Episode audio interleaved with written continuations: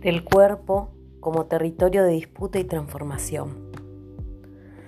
La historia del cuerpo es la historia de los seres humanos, pues no hay práctica cultural alguna que no sea aplicada al cuerpo. Aún así, nos limitamos a hablar de la historia del cuerpo en el capitalismo. Nos enfrentamos con una tarea abrumadora. Tan extensivas han sido las técnicas usadas para disciplinar al cuerpo, constantemente cambiantes, dependiendo de los giros en los regímenes de trabajo a los que nuestro cuerpo fue sujeto. El capitalismo fue el primer sistema en hacer de la regimentación y mecanización del cuerpo una premisa clave para la acumulación de la riqueza. Convertir los cuerpos en máquinas productivas ha sido una de sus más constantes búsquedas. Y en la actualidad, los modelos para percibir el cuerpo son el computador y el código genético, diseñando un cuerpo desmaterializado, desagregado, imaginado como un conglomerado de células y genes, cada cual con su propio programa, indiferente al resto y al bien del cuerpo como un todo. Una metáfora perfecta de la concepción neoliberal de la vida, donde la dominación mercantil se vuelve no solo contra la solidaridad de grupos, sino contra la solidaridad dentro de nosotros mismos.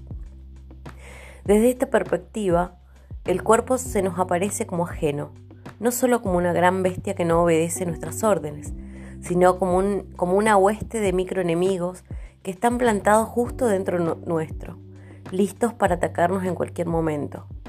Se han construido industrias basadas en el miedo que esta concepción del cuerpo genera. Inevitablemente, si internalizamos esta visión, nuestro cuerpo nos asusta.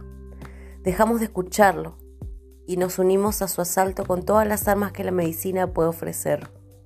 Y así nos vamos preparando para aceptar un modo que ve el cuerpo como un repositorio de enfermedades, el cuerpo como, como plaga, el cuerpo como fuente de epidemias, el cuerpo sin razón.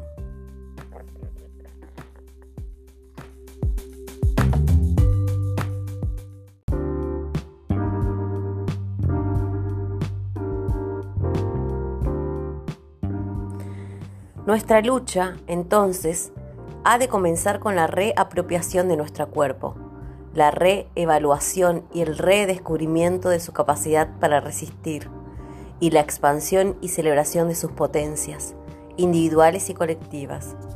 El poder de actuar, de transformarte a sí mismo y al mundo, el cuerpo, sus necesidades y deseos como límite natural de la dominación.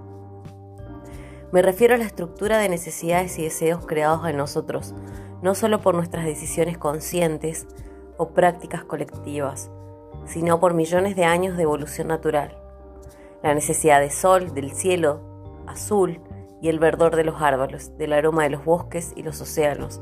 La necesidad de tocar, oler, dormir, hacer el amor, es algo que el capitalismo ha combatido incesantemente para superar y la danza es central en esta reapropiación. En esencia, el acto de danzar es una exploración e invención de lo que un cuerpo puede hacer, sus capacidades, su lenguaje, sus articulaciones, de los esfuerzos de nuestro ser.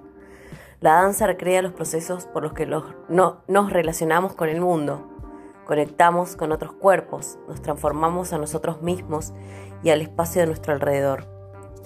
De la danza aprendemos que la materia no es estúpida, no es ciega, no es mecánica, sino que tiene ritmos, tiene lenguajes y es autoactivada y autoorganizante.